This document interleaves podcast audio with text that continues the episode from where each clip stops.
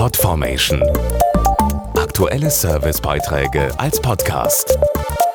Regelmäßige Infos und Tipps aus den Bereichen Gesundheit und Ernährung. Am 13. September ist Welt-Sepsis-Tag und der ist mehr als wichtig, denn Blutvergiftungen sind die dritthäufigste Todesursache in Deutschland. Aufklärung kann Leben retten, denn oft wird eine Sepsis nicht früh genug erkannt und deshalb zu spät behandelt.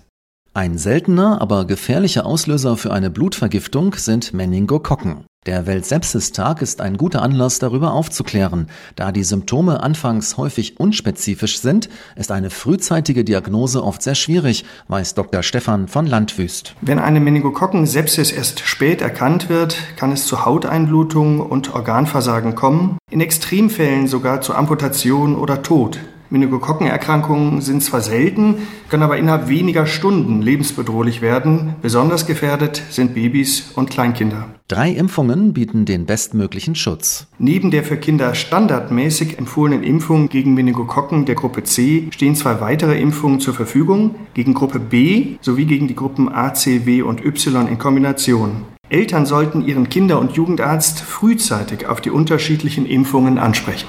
Mehr auf meningitis-bewegt.de, eine Aufklärungsinitiative von GlaxoSmithKline. Podformation.de Aktuelle Servicebeiträge als Podcast.